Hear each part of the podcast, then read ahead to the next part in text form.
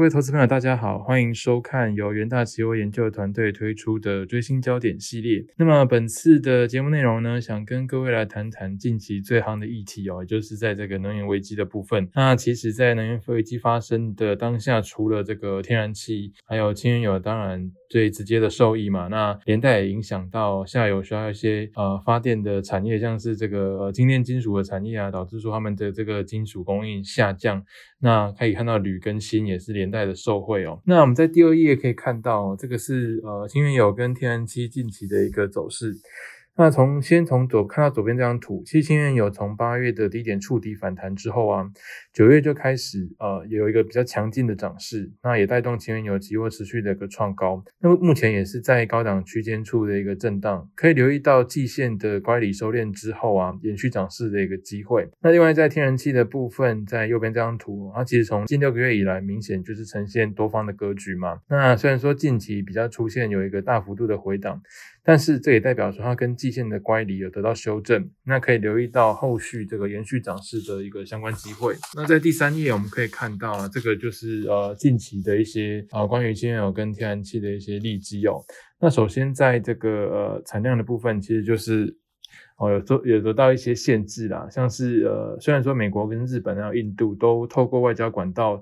呃，向这个 OPEC 加施压，要求其增产来缓解油价的一个上涨，但是目前看起来 OPEC 加的一个呃会议来看，他们还是会维持原先温和的增产计划，并不会说去回应呃每日的一个要求。那也就是说，批准在十二月每日大概只有增产四十万桶，那也就是在这个呃供不应求的状况，恐怕不会得到太过度的一个缓解。那在第四页部分可以看到，这是库存的一个状况啊，虽然说。呃，EIA 原油库存从这个呃。呃，从四月二十五号的四点九五亿桶，那已经目前已经下滑到大概四点三一亿桶，那是低于近两年同期的一个水准。那虽然说近期是有所回升，但整体的库存都还是比较紧张的。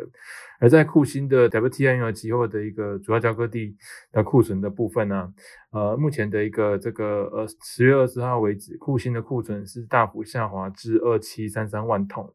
那这个更是创下二零一八年七月以来的一个新低。那从这两个数据都可以发现。说目前的这个原油库存确实是处于比较紧绷的状况，那所以在这个库存哦，或者是说供应有一些收紧的情况之下，可以看到目前油市就是供不应求的规模，渴望是进一步的一个扩大了。那根据 OPEC 最新的月报也显示说，二零二一年原油供给缺口预期可能会扩大到每天有三十五点二十四百万桶，那二零二二年会再进一步的一个扩大至每日三十六点四八百万桶。那这个也反映说，目前这个供给下滑跟需求持续增加的一个相互影响之下，目前油市一个供不应求的一个状况。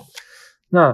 刚刚讲到的都是供给的部分，那第六页我们就来看一下刚刚提到的一个需求回升有哪一些的一个重点需要我们来留意的。首先是在这个商业航班原油需求回升的部分啊，那从这个新冠疫情爆发以来，让首当其冲当然就是在航空或是旅游业这个部分嘛。那全球航空的燃油需求也从二零一九年的九百五十亿加仑。那下滑至二零二零年的五百二十亿加仑，几乎是腰斩的一个状况了。那不过哦，近几岁这个疫情逐渐受控，那疫苗的普及率也持续的提升嘛，所以美国已经计划从十月八号开始解除已经完全接种疫苗的外国旅客入境限制。那长途航空旅行。就是被视为这个疫情后原油复苏的最后一个板块嘛。虽然说目前的一个状况跟二零一九年，也就是疫情爆发前相比，还是有呃将近二十 percent 的一个下滑，但是预期在第四季的航空燃料需求会有一个比较明显的成长，大概是每天四十万桶，那也等同是宣告说原油需求会逐渐回升到这个疫情前的一个水准。那在第七页的一个部分，我们今天会看到这个天然气的一个状况哦，就是在需天然气的取暖需求了。那因为美国近半数的家庭是优先采用天然气来取暖嘛，那么预计目前预计二零二一二二年冬季天然气取暖成本可能会比二零二一冬季的这个上升百分之三十。另外，美国这个居民预期在二零二一到二零二二年冬季的这个每天将消耗两百零八亿立方英尺的天然气。除了南方消费量持平之外，其他的地区的消费量都会比前一年哦再成长三 percent。也就是说，在这个财产具需求逐渐靠近的一个情况之下，预期在这个北半球的一些呃这个比较寒冷的地区，他们的整体的这个天然气需求都会有所增加。那在第八页的部分，我们可以再看到这个呃普京他的一个谈话对天然气价格的影响了。那因为这个呃普京他近期对天然气有表达是呃蛮多次相关的一些意见的，那也对天然气市场也带来相当的波动。那但是根据这个天然气最新的运力拍卖是显示说，俄罗斯暂时没有扩大对欧洲天然气的一个供应迹象。那因为在欧洲目前天然气比较这个供给短缺的情形之下，如果欧俄罗斯又没有回应这个。要把他们帮他们填补这个缺口的一个情形之下，可能会加剧市场对于天然气供给不足带来的担忧。那所以，我们在这个第九页就是可以再看到，就是我刚刚提到的关于这个欧洲天然气呃供应比较吃紧的一个状况啊。那因为每年五到九月是欧洲天然气库存累积的一个时间点嘛，但是因为二零二一年以来，这个俄罗斯跟挪威的供应管道流量的减少。再加上说，欧洲本身的一个核电站老化淘汰啊，跟煤炭发电退场等等的一些因素交互影响，再加上说风电发电量并不如预期，所以导致说天然气的一个需求是水涨船高，也导致天然气价格的一个高涨。那近期这个国际能源署，也就是 IEA 的部分是要求俄罗斯向欧洲增加天然气输送量，但是刚刚像我刚刚提到的，这个普丁并不觉得说呃可能会呃进一步回应这个需求了。那另外，这个美欧也是担心说，俄罗斯可能把天然气运输作为地缘政治的一个谈判筹码。那我们从下面这两张图也可以很明显的看到，欧欧洲天然气的库存，在左边这张图目前是来到五年库存区间的一个下缘嘛。那从这个来自俄罗斯的一个天然气的部分哦，在右边这张图更是大幅的偏离五年的一个库存区间。也就是说，在这个供应不足的情况之下，欧洲天然气。呃，供应不足的状况可能还会延续一段时间哦。所以整体来看，在第十页的部分，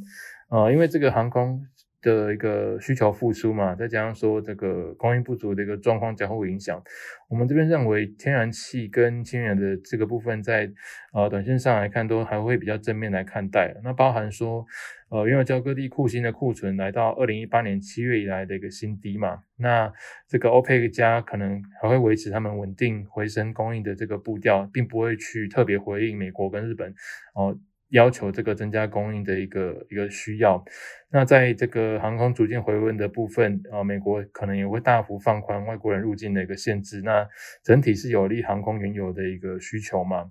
那另外就是天然气的一个价格高涨。的部分，然后也引发部分的一个发电需求从天然气转向原油，那连带会提升在原油的需求的一个部分。